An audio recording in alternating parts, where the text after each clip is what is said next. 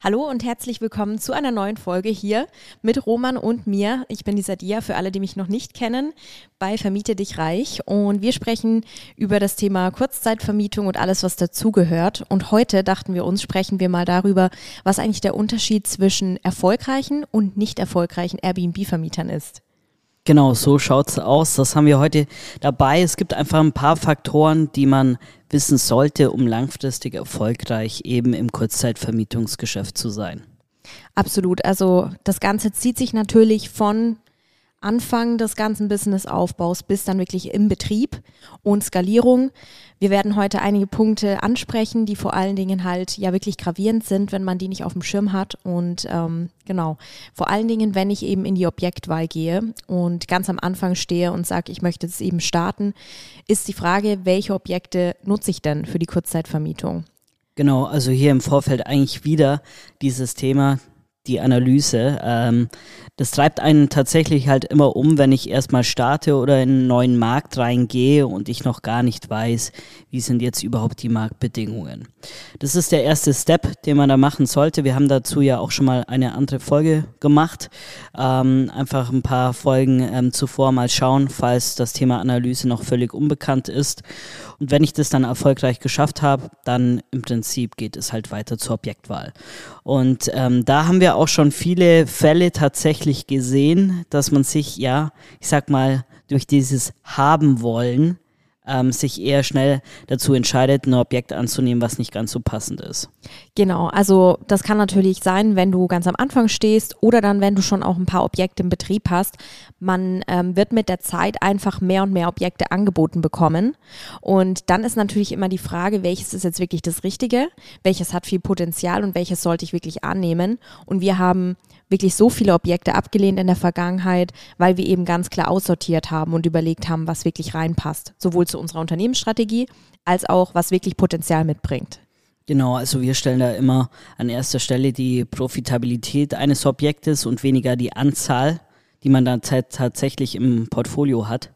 Ähm, da gibt es natürlich auch unterschiedliche Strategien, die man verfolgen kann, aber wir haben halt immer schon gesagt, wir nehmen Objekte nur an, die A zu unserer Unternehmensstrategie passen und B eben diese Profitabilität aufweisen äh, von mindestens 1000 Euro pro Objekt, wobei wir es auch mittlerweile hochgezogen haben auf ca. 1500 Euro. Ähm, am Anfang kann es einem, sag ich mal, ein bisschen schwierig erscheinen, solche Objekte zu finden. Deshalb vielleicht nicht gleich so ganz hoch ansetzen. Wenn man sagt, okay, ich bin mit 700, 800 Euro auch schon zufrieden, dann passt das ja auch. Äh, es gibt aber tatsächlich definitiv diese Objekte, ähm, die man eben akquirieren kann, die 1000 Euro und mehr Gewinn vor Steuern im Monat bringen. Ganz genau. Also hier ist es eben wirklich essentiell, die für dich richtigen äh, Objekte auszuwählen, die profitabel sind, die in die Unternehmensstrategie passen, um sich dann richtig aufzustellen für die Zukunft und eben hier nicht schon den Fehler zu begehen, ein Portfolio aus vielleicht massenhaften Unterkünften aufzubauen, die aber im Endeffekt überhaupt nicht profitabel sind, nur Probleme im Betrieb bringen, weil es die falschen Immobilien sind und, und, und. Also die Liste ist lang. Genau, Stichwort falsche Immobilien. Was kann man sich darunter vorstellen? Im Prinzip Immobilien, die nicht diesen Standard aufweisen, den es eigentlich benötigt, um Gäste gut beherbergen zu können. Und ähm, das ist zum Beispiel so, wenn ähm, das Objekt an sich zum Beispiel im Souterrain liegt, das ist nicht so gern gesehen bei Gästen und ähm, es macht einfach auch relativ wenig her. Es ist auch nicht so wettbewerbsfähig, aber es muss ja auch nicht so ein extremes Objekt jetzt mal sein, sondern es kann auch was sein, zum Beispiel wie ähm, dass die Küche nicht mehr ganz so neu ist, ähm, der Backofen fällt äh, halb auseinander, solche Geschichten oder aber auch äh, wirklich ähm, üble Geschichten hinsichtlich, sage ich mal, des Mauerwerks, dass hier einfach schon ja, Wasser eintritt, dass man dann sozusagen auch äh, Wasserflecken hat oder schlimmstenfalls Schimmelbildung. Ähm, ich habe auch solche Objekte schon mal tatsächlich gesehen, ähm, wo wir selber Urlaub gemacht haben. Es waren auch von größeren Anbietern und ähm, das ist halt so ein Punkt, wo ich sage, langfristig wird auch ein großer Anbieter da zu kämpfen haben, wenn er eben solche Objekte an den Markt bringt und dann eben versucht, Gäste darin zu beherbergen. Genau, also das beeinflusst die Gästezufriedenheit. Gäste sind einfach zufriedener in einem Objekt, das schön gepflegt, idealerweise neu ist oder einfach einen guten Standard eben hat. Und auch bei der Reinigung sind solche älteren, eher, ja, ich sag mal, in die Jahre gekommenen Objekte wirklich, wirklich aufwendig. Also hohe Kosten ja. für die Reinigung, aufwendig Personal dafür zu finden und das entsprechend einzusetzen, dass dieser Standard aufrechterhalten werden kann. Genau. Ähm da habe ich auch noch eine Anekdote. Wir waren mal in Dresden, äh, auch von einem größeren Anbieter. Und es war halt, sag ich mal, die Außenanlage war schön, aber als wir reingekommen sind, war es dann halt echt so, äh, ich weiß nicht, ähm, weiß noch diesen Rauchgeruch, ja. als wir da ja, reingekommen der sind. Eindruck, der erste Eindruck, das der ist zählt. auch so ein, so ein ja. Punkt, wenn ich schon reinkomme und ich rieche den alten, kalten Zigarettenrauch in den Wänden und ich weiß genau, okay, das war vielleicht mal irgendwie eine Kneipe oder was weiß ich, äh, was, als was es vorher genutzt wurde. Man hat das jetzt eben auf die Schnelle und relativ kostengünstig umgebaut zu Apartments. Ja. Aber dieser Eindruck ist eben nicht schön. Ja, und da sieht man halt wieder, es rächt sich dann hinten raus. Man denkt so, oh, schnelles Wachstum, äh, ich baue jetzt irgendwie ganz schnell irgendwelche Flächen um, äh, weil ich will ja schnell wachsen und dann geht es eben auf die Qualität und dann sieht man auch, dass solche Objekte tatsächlich wieder abgestoßen werden und äh, nicht mehr im Betrieb sind beziehungsweise von anderen Betreibern übernommen werden. Genau, also das ist so ein Punkt, da muss man ein bisschen drauf aufpassen, was man da tut, äh, beziehungsweise welches Objekt man auswählt. Ja, angenommen, ich habe die richtigen Immobilien ausgewählt, dann muss ich sie natürlich entsprechend möblieren. Vielleicht sind sie auch schon möbliert und dann geht es in den Betrieb. Also ich muss sie online stellen, muss die Inserate erstellen auf den Plattformen, muss Fotos machen, ähm, gegebenenfalls noch ja schauen, was für Ausstattung ich bieten kann, die vielleicht nochmal on top einen Mehrwert liefert. Und dann geht es eben an diese Online-Vermarktung und Präsentation meiner Unterkunft äh, erstmal auf den Portalen. Und auch da kann ich natürlich viel falsch machen. Und ähm, sollte das ganze Thema einfach nicht unterschätzen. Ja, genau. Also im ersten Schritt, wie du ja meintest, man muss es möblieren. Äh, natürlich soll es zur Zielgruppe passen, möbliert sein, beziehungsweise sich vom Wettbewerb abgrenzen, ähm, damit ich mir ja einfach hier im Markt eine ordentliche Nische schaffe, mich gut positionieren kann und dann langfristig auch viele Buchungen generieren kann. Ähm, jetzt ist es auch so, wenn ich immer natürlich das Ganze möbliere, dann wird es natürlich irgendwann kostenintensiv. Deshalb haben wir auch ähm, gesagt, es ist eigentlich gut, wenn man verhandeln kann, dass entweder das Objekt, das man übernimmt, teilmöbliert übernehmen kann oder ganz möbliert, wenn es bestenfalls möglich ist und weniger, sage ich mal, dass man alles rein investieren muss, was man hat, weil es, sage ich mal, schränkt die Liquidität einfach enorm ein. Ähm, wenn man jetzt natürlich am Anfang ist, ist das Ganze oft nicht möglich. Das ist dann eher so, schon sage ich, wenn man in der Skalierungsphase ist, kommen da einem solche Gedanken und ähm, wer eben nicht solche Gedanken in der Skalierungsphase hat, wie er seine Liquidität irgendwie besser planen kann, der wird dann äh, langfristig auch äh, scheitern. Auf jeden Fall. Also solche Punkte sollte man natürlich dann bei größeren Deals explizit beim weiteren Wachstum aushandeln. Ähm, ist, äh, da verschieben sich dann auch die Prioritäten einfach. Ähm, nichtsdestotrotz muss ich auch am Anfang schauen, ähm, wie ich vielleicht, wenn ich eben selbst noch in Möblierung investieren muss, ähm, was auch vollkommen normal ist, haben wir auch am Anfang gemacht. Ich glaube, am Anfang kommt man nicht drum rum. Genau, ähm, eben schauen, welche Objekt, also welche Ausstattungsmerkmale interessant sein könnten für meine Zielgruppe und die eben on top noch mit anbieten. Ähm, und wenn wir da so ein bisschen mehr in Richtung Plattform schauen, also Online-Inserate, gibt es halt ähm, ja viele Punkte, die man angeben kann, viele Ausstattungsmerkmale. Und da sollte ich natürlich versuchen, so viel wie möglich anzubieten, was aber natürlich noch in einem Kostenrahmen ist, ähm, was ich gut zur Verfügung stellen kann, ohne dafür jetzt noch wahnsinnig viel extra Budget oder sowas aufbringen zu müssen. Aber einfaches Beispiel, eben Familien, die freuen sich immer über Kinderausstattung und auch das sind ja so Punkte, die man rein theoretisch auch zusätzlich mitverkaufen könnte. Genau, also da könnte man im Prinzip Upsells draus machen, ähm, wenn man sagt, okay, das Babybett kostet 15 Euro pro Aufenthalt, manche machen sogar pro Nacht das Ganze. Ähm, da kommt dann natürlich schon noch mal ein bisschen was zusammen. Ähm, an extra Cash, ähm, was man im Prinzip dann natürlich wieder schneller reinvestieren kann.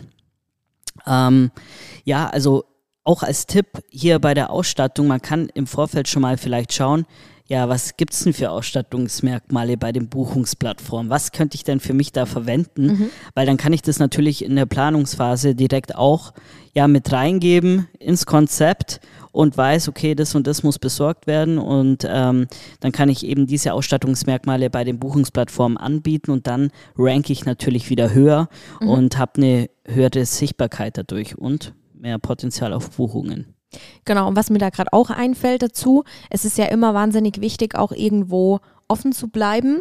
Und auch wenn ich sage, ich vermiete jetzt an Geschäftsreisende beispielsweise, vielleicht trotzdem das Apartment oder die Unterkunft so zu gestalten, dass sie rein theoretisch auch interessant ist für andere Reisende, weil wir haben Standorte, die äh, sowohl für Freizeitreisende, für Geschäftsreisende als auch vielleicht andere Privatreisende interessant sind. Ja, genau, da ist das Thema Alternativmärkte im Prinzip. Ähm, und zwar, man hat ja diese spitze Zielgruppe für sich formuliert, zum einen als, äh, sag ich mal, Marke, die man verfolgt und zum anderen natürlich im Markt selber. Und ähm, da ist es auch wichtig, dass man dann im Markt selber auch wirklich überlegt, okay, welche Alternativmärkte kann ich noch ansprechen? Weil es werden sich immer irgendwelche Leute auf den Buchungsplattformen rumtreiben und auch das Inserat buchen, ja. die man jetzt vielleicht nicht als Zielgruppe definiert hat. Und genau deshalb muss man eben auch äh, weitere Alternativmärkte im Prinzip erschließen und sich hierfür aufstellen. Und das macht nämlich dann auch so nochmal diesen Erfolgsfaktor aus. Zum einen eben dieser Marke, die man bilden möchte, treu bleiben, zum anderen aber auch adaptiv am Markt handeln. Und ähm, das ist so ein schmaler Grad, wo man sich ja. manchmal so ein bisschen bewegen muss. Und äh, ja, da ist aber dann echt so ein Punkt, wo ich sage, das macht den Erfolg aus, wenn ich eben diese Gratwanderung schaffen kann. Genau, und wenn ich mich da nicht zu krass verkopfe, also nicht sage, ähm, oh je, ich habe jetzt aber nur Geschäftsreisende als Zielgruppe, also will ich auch nur Geschäftsreisende ansprechen. Eben gerade was Roman gesagt hat, auf den Plattformen werden sich immer tendenziell auch noch andere alternative Zielgruppen angesprochen fühlen. Das ähm, ja, lässt sich nicht vermeiden und ist ja auch gut, weil du möchtest ja Buchungslücken füllen, wo es geht. Und wenn halt gerade eine Saison ist, wo vielleicht weniger Freizeitreisende kommen, kommen vielleicht mehr Geschäftsreisende. Und wir hatten eben gestern im Live-Call das Beispiel, da hatte eben ein Kursteilnehmer von uns gefragt, ähm, ja, ich weiß jetzt gar nicht genau, wie ich das Apartment ausstatten soll. Es ist eigentlich recht klein, es passt maximal ein Doppelbett rein, aber ich möchte eigentlich auch an Geschäftsreisende, also Monteure vermieten. Die möchten ja nicht zusammen in einem Bett schlafen. Ähm, ja, also waren sich einfach so ein bisschen unsicher wie sie das Ganze angehen mit der Ausstattung und der Zielgruppe und dann dem Pricing. Und dann habe ich eben auch genau diesen Punkt gebracht. Also versucht da euch alles offen zu halten, womöglich. Vor allen Dingen, weil es die erste Unterkunft ist und man vielleicht das Potenzial erstmal so ein bisschen wirklich äh, erkunden muss. Also das richtige Potenzial, nicht nur das, was man bei der Analyse äh, bewertet und kalkuliert hat, sondern dann wirklich im Betrieb. Und einfach dazu sagen, okay, ich habe vielleicht ein Doppelbett, aber ich kann es auch auseinanderschieben, wenn eben Geschäftsreisen oder Monteure kommen, kann es aber trotzdem auch Paaren oder jungen Familien anbieten, die mit Baby kommen. Also da einfach offen zu bleiben und sich nicht zu krass zu verkopfen in eine Richtung. Genau, gerade wenn man sich da vielleicht am Anfang noch unsicher ist, kann man sowas machen. Es gibt ja auch ähm, viele gute Boxspringbetten, die man ja als Einzelbetten verwenden kann, aber auch zusammenstellen kann. Da ist das absolut kein Thema. Ähm, aber das ist jetzt ein gutes Beispiel, um das ja. nochmal zu veranschaulichen, was wir mit Alternativmärkten meinen. Ähm, und so muss man dann halt eben immer adaptiv denken und gucken, okay, was passiert denn, wenn jetzt meine Zielgruppe der Familien, sag ich mal, äh, während der Nebensaison nicht kommt, was kann ich dann machen? Weil das ist einfach ein wichtiger Faktor, den man berücksichtigen muss, weil man möchte ja nicht in dieses saisonale Loch reinfallen. Genau. Und auch bei der Saisonalität ist es ja im Prinzip so, dass ähm, ja, ich ja irgendwie ein bisschen günstiger werden muss mit den Preisen tendenziell. Wenn ich es aber gut mache, vielleicht auch nicht. Es kommt eben ähm, darauf an, wie viele Alternativmärkte kann ich ansprechen, aber hier, wie gesagt, im Hinterkopf behalten, dass man natürlich auch irgendwie einen Unternehmenszweck definiert hat und den sollte man jetzt auch nicht verraten auf gut Deutsch. Und ähm, zum anderen ist es natürlich grundsätzlich Wettbewerb auf dem Markt zu sein. Sprich die Annehmlichkeiten, aber auch die Preise. Also das ist auch so ein Thema. Wenn ich weiß, ich habe eine sehr, sehr gute Ausstattung und ähm, ich kann dafür auch echt hohe Preise erzielen, dann sollte man das auch tun und sich nicht eben von diesem Preiswettbewerb ja drängen lassen. Zum anderen ist es auch wichtig, ähm, die Gäste zu kennen. Wo liegt die äh, Zahlungsbereitschaft? Also die muss ja irgendwo angesiedelt sein. Es gibt auch immer so einen Ankerpunkt.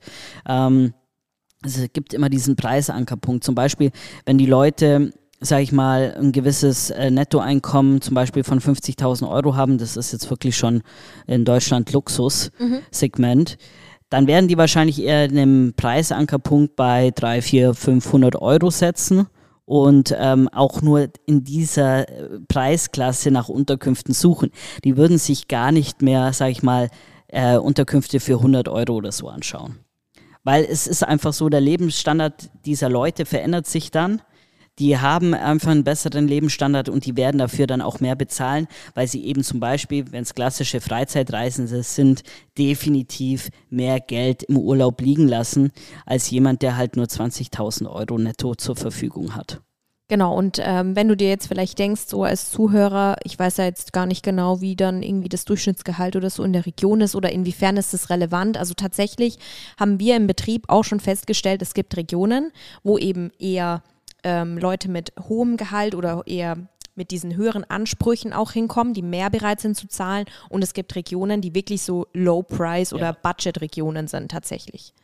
Genau, also äh, Beispiel ist natürlich immer äh, der Schwarzwald, der ist bekannt, da wollen auch irgendwie voll viele rein, was ich nicht ganz verstehe, ähm, weil man wirklich nur noch mit sehr guten Objekten dort konkurrieren kann. Aber das ist so eine Region zum Beispiel, die eher so mittleres bis, äh, sage mal, Low-Budget-Segment Ja, definitiv, ist, ja. ja. Und dazu im Gegensatz zum Beispiel ähm, Bereich Chiemsee, also Chiemgau, ist eher so eine Region, wo wirklich ähm, Leute mit gehobenem Einkommen und auch generell gehobeneres Klientel hinkommt insgesamt.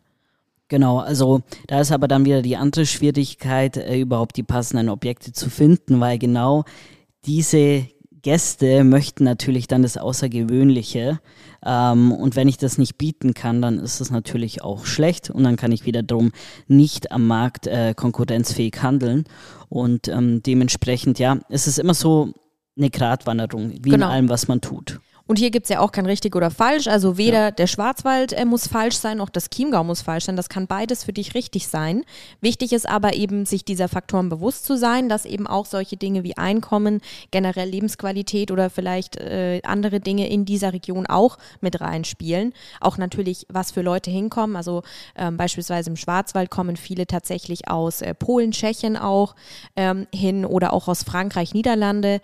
Ähm, ins Chiemgau kommen zum Beispiel auch viele aus aus äh, anglikanischen Ländern ja. tatsächlich. Also auch solche Faktoren sind interessant, weil diese Menschen wieder einen ganz anderen Background mitbringen, auch was Konsum und so weiter angeht. Genau, ähm, kulturelle Aspekte sind ja. da auch super interessant, weil wir sehen einfach, dass ähm, die Leute aus anglikanischen Ländern einfach so einen höheren Preisankerpunkt haben. Ja, ähm, viel höher. Das ist schon als jetzt äh, Menschen aus Europa. Ja, wir hatten ja auch erst letztens eine Buchung bekommen aus einer aus der UK. Ich glaube, die hat jetzt 12.000 Euro liegen lassen. Genau, also ich glaube, sie hat über 12.000 Euro gezahlt. Bei uns kommt dann irgendwas mit 11 oder sowas an ähm, durch die Servicegebühr. Aber das muss man sich mal geben. Sowas ist eigentlich in Deutschland kaum, ähm, ja, ich sag mal üblich, dass jemand üblich, für ja. ein Airbnb, wie man in Deutschland sagt, ja. so viel Geld bezahlt. Ja. Aber so ist es und wenn man dann halt eben auch äh, auf den amerikanischen Markt blickt, sieht man im Prinzip, was für horrende Summen teilweise aufgerufen werden, wie lange die Leute bleiben. Aber das ist wie gesagt auch kulturell. Wieso ist es so? Die Leute haben teilweise nur zwei Wochen Urlaub im Jahr und dann sagen sie halt, da geben wir jetzt alles aus, was wir haben. Ja, generell das Konsumverhalten ist auch ein ja. ganz anderes, muss man dazu genau. sagen, fairerweise. Na, ne? also wenn jemand äh, in den USA sich ein Auto kauft oder irgendwelche Konsumartikel, dann wird dort viel, viel lockerer das Geld ausgegeben für solche Dinge als jetzt in Deutschland. Ja. Ist vielleicht auch was Kulturelles. Genau, deshalb äh, auch ein wichtiger Punkt, dass man im Vorfeld eben überprüft, ja, was für Personen aus, äh, sage ich mal, anderen Ländern kommen in diese Region, weil dann kann ich das eben halt auch im Preis nochmal mit einfließen lassen. Also das sind auch so Punkte, die einfach wichtig sind ähm, zu berücksichtigen bei der Preisgestaltung, weil ich möchte ja natürlich, wenn ich den Preis gestalte, ja, zum einen auf den Wettbewerb schauen, aber zum anderen eben auch, was ist überhaupt prinzipiell möglich und ähm, da hilft mir dann eben, wenn ich weiß, was kommen für Personen in die Region und wo kann ich eben diesen Preisankerpunkt setzen, um möglichst hohe Gewinne dann abzuschöpfen. Ganz genau. Und wenn dann meine äh, Kunden kommen, also meine Gäste, die ich beherberge, dann ähm, ist natürlich auch das eine Herausforderung oder kann Herausforderung sein, wo auch wieder diese Kriterien mit reinspielen, die wir gerade besprochen haben. Leute, die vielleicht eher wenig Geld ausgeben, Leute, die vielleicht eher viel Geld ausgeben für einen Urlaub und das Stichwort Kundenservice. Also was biete ich den Gästen für einen Service? Stichwort erstmal die Basics, also Erreichbarkeit, ähm, ja, dass man eine schnelle Antwortrate hat, dass man möglichst viele Kanäle dem Gast zur Verfügung stellt stellt, worüber er einen erreichen kann als Gastgeber. Ähm, das sind mal so die Basics und dann natürlich, was ich den Gästen noch als zusätzliche Services anbieten kann. Genau, die Extrameile im Prinzip für den Gast. Und ähm, das kann verschiedenes sein, es kommt ein bisschen auf die Zielgruppe an. Äh, klassisch ist zum Beispiel in ähm, Ferienregionen dieser Brötchenservice. Wenn man den zur Verfügung stellen kann, den kann man auch äh, mit einem Upsell im Prinzip abwickeln, dass man sagt, hey, ähm, für 10 Euro am Tag ähm, liefern wir dir frische Brötchen vor die Türe, dann ist das ähm, eigentlich mega geil, weil der Gast halt natürlich happy dadurch ist, ähm, dass er nicht extra, extra los muss und zum anderen hat man natürlich auch ähm, die Möglichkeit hier nochmal zusätzlich ja nochmal einen Einkommensstrom zu erzielen. Genau, ähm, Steigerung des Umsatzes auf jeden Fall im Betrieb. Und ich meine, jeder Gast, ähm, auch wenn man selber in Urlaub geht, hat ja gerne die Auswahl. Ich meine, auch wenn ich vielleicht im Endeffekt die Flasche Wein nicht kaufe, aber ich habe sie halt da und könnte sie rein theoretisch kaufen, wenn ich jetzt sage, oh, ich bin jetzt um 21 Uhr abends angekommen, irgendwo im Allgäu ja. auf dem Land, hat kein Laden mehr auf, ja. dann ähm, gönne ich mir die Flasche Wein zum Beispiel. Genau, so ist es. Und ähm, diese Extrameile oder grundsätzlich dieser Service, den man den Gästen bereitstellt, ich würde mal behaupten, daran scheitern die meisten. Man darf es nicht glauben, aber daran scheitern die meisten. Weil ähm, wenn man eben in dieses Business einsteigen möchte, denkt man erst vor, ich verdiene jetzt richtig fett Cash. Aber letzten Endes geht es auch darum, dass man den Gast zufriedenstellt. Und er hat einfach Ansprüche. Und es ist einfach so, dass wir uns im Bereich der Hotellerie beziehungsweise des ja. Gastgewerbes insgesamt bewegen. Und da gehört es eben halt auch dazu, ordentliche Services und Abwicklungen dem Gast bereitzustellen. Genau. Also gerade immer, wenn wir mit ähm, Leuten sprechen, die aus dem Immobilieninvestmentbereich kommen, stellen wir halt ganz klar den Unterschied erstmal raus, dass man hier voll unterscheiden muss. Äh, ein Gast ist kein Festmieter. Und wenn ich eben zum Beispiel eine Immobilie kaufe und Kurzzeit vermiete, was auch viele machen möchten, weil es eben mehr Rendite bringt und der Ansatz vollkommen ja gut ist, ähm, der Gedanke also der gedankliche Ansatz. Ähm, man dann aber feststellt eben, okay, man kann das überhaupt nicht vergleichen mit einer normalen Vermietung und für die höhere Rendite muss ich natürlich auch ganz andere Strukturen und Prozesse aufsetzen. Im ja. Prinzip Unternehmensstrukturen, ja. was ich eben vielleicht so in einer normalen Festvermietung eher nicht mache. Ja, genau. Ähm, es ist ein Business und kein, äh, sage ich mal, Investment und ähm, das muss einfach ein Bewusstsein, weil dementsprechend kann man da natürlich dann auch alles planen und äh, eben diesen Service auch den Gästen gewährleisten. Also dieser Servicegedanke, der muss eigentlich immer ganz oben stehen. Und wenn ich den dann nach und nach durchziehen kann und immer available für meine Gäste bin äh, und hier gute Strukturen habe, dann sind die Gäste happy, die kommen wieder, die werden einen weiterempfehlen und man kann dadurch dann auch viele Direktbuchungen generieren und sich nach und nach von diesen Buchungsplattformen lösen. Ähm, das ist natürlich auch so ein Thema. Sehr professionelle und gute Gastgeber, die werden in Zukunft versuchen, die Gäste nur noch direkt anzusprechen. Das passiert auch jetzt schon, das versuchen wir auch, äh, wirklich nur über Direktbuchungen das Ganze abzuwickeln, weil eigentlich der Kontakt dann zum Gast komplett direkt erfolgt. Man hat mhm. alle Kontaktdaten, man kann es für Marketing wieder verwenden und ähm, dementsprechend ja, kann man sich hier langfristig dann besser aufstellen als andere Gastgeber. Genau, und äh, wenn wir noch mal kurz das Thema äh, Kundenservice und so weiter, Gästezufriedenheit ähm, ja, erläutern und vor allem abschließen dann. Das Schöne ist ja, man kann diese man kann diesen Kundenservice sehr gut auch automatisieren. Also es gibt viele Hilfsmittel, wodurch ich eben nicht, wo vielleicht viele Angst haben, permanent 24-7 irgendwie am Telefon sein muss oder so. Wenn ich eben einen digitalen Betrieb aufbaue, muss ich telefonisch erreichbar sein oder mein Team, ganz klar. Aber im Endeffekt gibt es auch viele Tools, die die Kommunikation schon zu 80 Prozent abnehmen durch automatisierte Nachrichten, auch ähm, ja, Methoden, wie man dann den Gast schon intern bewerten lassen kann, Online-Check-in, ähm, alles, also diese ganzen Faktoren kann ich im Prinzip als Prozess darstellen, sodass eben nur noch ja ein kleiner Anteil der Gäste wirklich mit mir direkt kommunizieren muss. Genau. Ähm, am Anfang ist es natürlich so, dass man, sag ich mal, erstmal diese Strukturen und Prozesse finden muss, aber wenn die dann eben etabliert sind, ähm, dann geht es relativ easy und dann, wenn man noch ein bisschen weiter ist, dann hat man auch irgendwann Angestellte dafür, die dann eben ähm, erreichbar sind am Telefon, die das Ganze mit den Gästen abwickeln können und dann äh, ist auch der Gast rundum happy und darum geht es ja. Weitere Faktoren sind natürlich dann die Sauberkeit, die muss auch im Griff sein. Thema Reinigungsmanagement, da ist es dann einfach so, dass man gute Leute braucht vor Ort, aber auch gute Prozesse, Checklisten und äh, dass die Reinigungskräfte einfach gut eingearbeitet sind. Gerade auch die Kontrolle von ähm, der ganzen Reinigung, die muss einfach passen äh, weil man möchte natürlich nicht, dass der Gast, sage ich mal, in eine dreckige Unterkunft kommt. Aber ich muss tatsächlich sagen, ähm, jetzt rückblickend, das Reinigungsmanagement ist eigentlich relativ einfach zu handeln, wenn man versteht, wie. Und ähm, der Service hin zum Gast finde ich tatsächlich immer noch ein bisschen schwieriger, weil das natürlich viel variabler ist. Also die Reinigung läuft ja immer, wenn ich einen ordentlichen Prozess aufgesetzt habe, von A bis Z relativ gleich. Ähm, wenn ich natürlich auch die ähm, Reinigungskräfte immer wieder richtig anweise, darauf hinweise. Also da geht es schon darum, auch, dass man permanent an diesen Leuten ist und sagt, hey, da könnt ihr vielleicht noch ein bisschen was besser machen oder hier. Ja. Aber beim Gast, das sind ja so viele Fälle, die vorkommen können. Ähm, das ist schon krass eigentlich. Das kann man nicht alles in einem 1 zu 1 Prozess abwickeln, aber ich würde sagen, 99 Prozent der Gästeanfragen kann man ähm, in einem Prozess darstellen und auch abwickeln. Aber es gibt immer diese, diesen einen Prozent, den du nicht einschätzen kannst. Ja, das liegt einfach daran, dass wir äh, Menschen natürlich alle irgendwo ein subjektives Empfinden haben für Faktoren. Der eine Gast findet es viel zu warm in der Wohnung, der andere Gast findet es viel zu kalt, der andere ähm, beschwert sich daran, dass er irgendwie eine kleine Treppe oder so hochlaufen muss zum Eingang, obwohl es schon im Inserat stand. Also solche Dinge. Ähm, und das kann man natürlich nicht vorhersehen. Vor allem je größer die Masse an Buchungen wird. Und wir merken das, je mehr man eben je mehr man skaliert, desto ein höheres Gästeaufkommen hat man und umso mehr Fälle an Leuten hat man natürlich, die tendenziell auch mal ja abseits von dem Prozess zu behandeln sind, also die aus der Reihe tanzen, sage ich mal.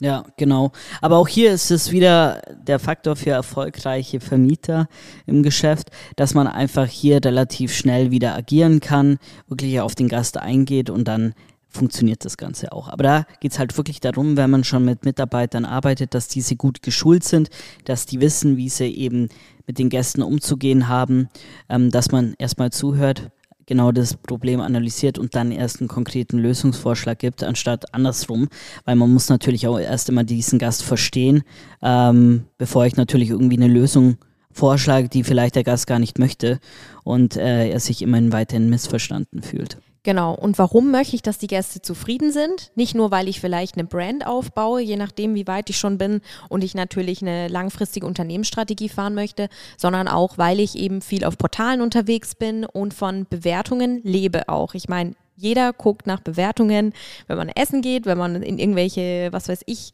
ähm, Einrichtungen geht und auch Unterkünfte sind natürlich sehr stark betroffen von Bewertungen, machen wir alle. Deswegen wollen wir gute Bewertungen einsammeln. Und tatsächlich sind eben Faktoren wie ähm, Kommunikation, mit dem Gast, eben das Gefühl, das man dem Gast vermittelt, während er bei der Unterkunft ist oder auch schon davor und danach natürlich.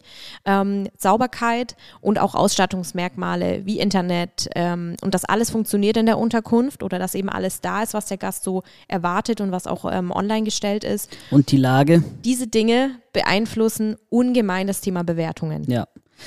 Ähm, das sind einfach so Faktoren, die sollte man im Vorfall checken. Sadia meinte schon die ganzen Faktoren und äh, ja, ich habe noch die Lage ergänzt, weil das ist auch so ein Thema, das unterschätzt man vielleicht manchmal ein bisschen. Ähm, aber das muss ich halt eben schon im Vorfeld definieren. In der Analysephase passt diese Lage oder passt sie halt eben nicht. Äh, weil das ist auch so ein Thema, an dem kann man im Nachhinein nichts mehr verändern.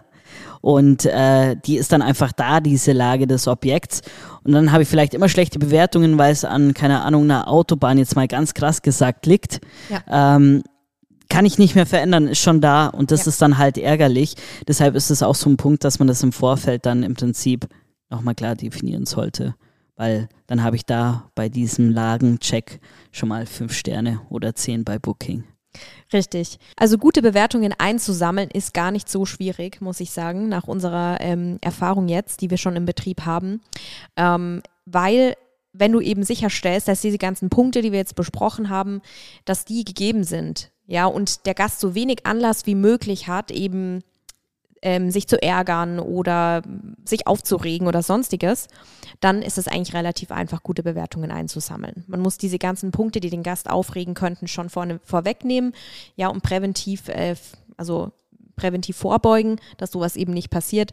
Und dann ähm, gibt der Gast tendenziell auch eine gute Bewertung. Genau, so ist es. Und ähm, das Ziel ist ja, gute Bewertungen einzusammeln. Äh, eigentlich aus zwei Punkten heraus, dass ich natürlich auf den Buchungsplattformen weiterhin gut gelistet bin, viele Buchungen erhalten kann, aber zum anderen auch, dass natürlich der Gast zufriedengestellt ist. Und wenn ich die ordentliche Prozesse aufgesetzt habe, kann ich natürlich auch direkt den Kontakt zum Gast aufnehmen, den zum Beispiel meine E-Mail-Liste reinpacken, den nochmal ansprechen mit, hey, wir haben hier Last Minute die und die Unterkünfte, hast du Bock auf einen Kurzurlaub? Ähm, und zack, es bucht er bei mir direkt und äh, ich habe direkt diesen Kontakt äh, bei mir in-house und kann ihn immer wieder für Marketingzwecke ansprechen. Das ist so der nächste Punkt, wo ich sage, das wird langfristig der Erfolg sein für alle Vermieter beziehungsweise für alle, die im Gastgewerbe tätig sind und äh, langfristig einen guten äh, Gästestamm aufbauen möchten, dass man wirklich den Kontakt von den Buchungsplattformen nimmt, für eigene Marketingzwecke benutzt und den Gast immer wieder zu einem wiederholenden Gast macht. Deshalb wird es auch, ähm, wie jetzt schon in der Online-Welt insgesamt auch im Gastgewerbe zunehmend wichtiger, wirklich das Marketing zu beherrschen, dass man weiß, welche Person spreche ich an, wie spreche ich sie an und wie bekomme ich sie dazu, wirklich bei mir nochmal zu buchen, äh, weil das wird langfristig den Erfolg ausmachen. Vor allem, wenn der Markt sich professionalisiert, muss ich natürlich dann auch eben mehr Marketing betreiben für mich und ähm, da kann ich aktuell noch perfekt die Buchungsplattformen dafür nutzen, eben diesen Kon Erstkontakt zu erzeugen und dann ist er bei mir und dann verwandle ich ihn immer wieder zu einem wiederkehrenden Gast. Und das macht das Marketing aus, wenn man erfolgreich sein will. Ganz genau. Also zusammengefasst, Kurzzeitvermietung ist ein wahnsinnig spannender Markt mit wahnsinnig viel Potenzial, wenn ich eben diese Punkte berücksichtige und auch weiß, wo ich äh, reinstarten muss, was zu beachten ist im Betrieb und, und, und. Aber eben langfristig muss ich auch dann äh, mir im Klaren sein, dass ich äh, eine klare Unternehmensstrategie brauche, eine Positionierung, um eben nachhaltig auch ein starkes und erfolgreiches Business aufzubauen und auch zu halten. Genau. Und das ist auch der Unterschied zwischen einem Airbnb-Vermieter, der einfach nur ein Airbnb-Vermieter ist und vielleicht so semi-erfolgreich ist, und wirklich jemand, der aktiv und professionell und erfolgreich im Gastgewerbe tätig ist. Also deshalb wir sind ja nicht Airbnb-Vermieter, wir haben ein Unternehmen im Gastgewerbe, beziehungsweise wir sind ein großer Beherbergungsbetrieb. Und ähm, so sollte man auch das Ganze bewerten und sich jetzt nicht einfach sagen, hey, ich vermiete auf Airbnb, weil das ist auch schon wieder so ein Thema äh, bezüglich auch Mindset irgendwie, wie gehe ich überhaupt insgesamt mit dem ganzen Thema um. Genau. Was mir da gerade noch einfällt, ich würde sagen, Airbnb-Vermieter, die sich eben auch so betrachten und die sagen, ich habe jetzt hier zwei, drei Unterkünfte oder vielleicht auch fünf, sechs auf der Plattform, ähm, die orientieren sich eher so ein bisschen an ihren eigenen Interessen. Also ja. die sind nicht so stark auf den Gast ausgerichtet.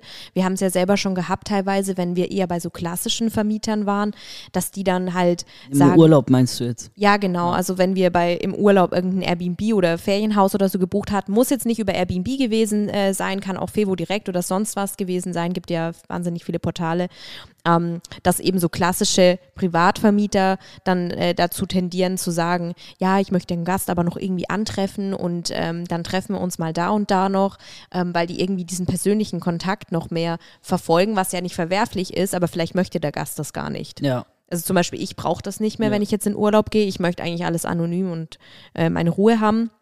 So und eben so Privatvermieter oder klassische Airbnb-Vermieter, die sind eben nicht so auf dieses Wachstum und diese Professionalität ausgelegt, sondern die interessieren sich eben eher so ein bisschen, wie es halt für sie passt. Genau. Und stellen nicht den Gast in den Vordergrund.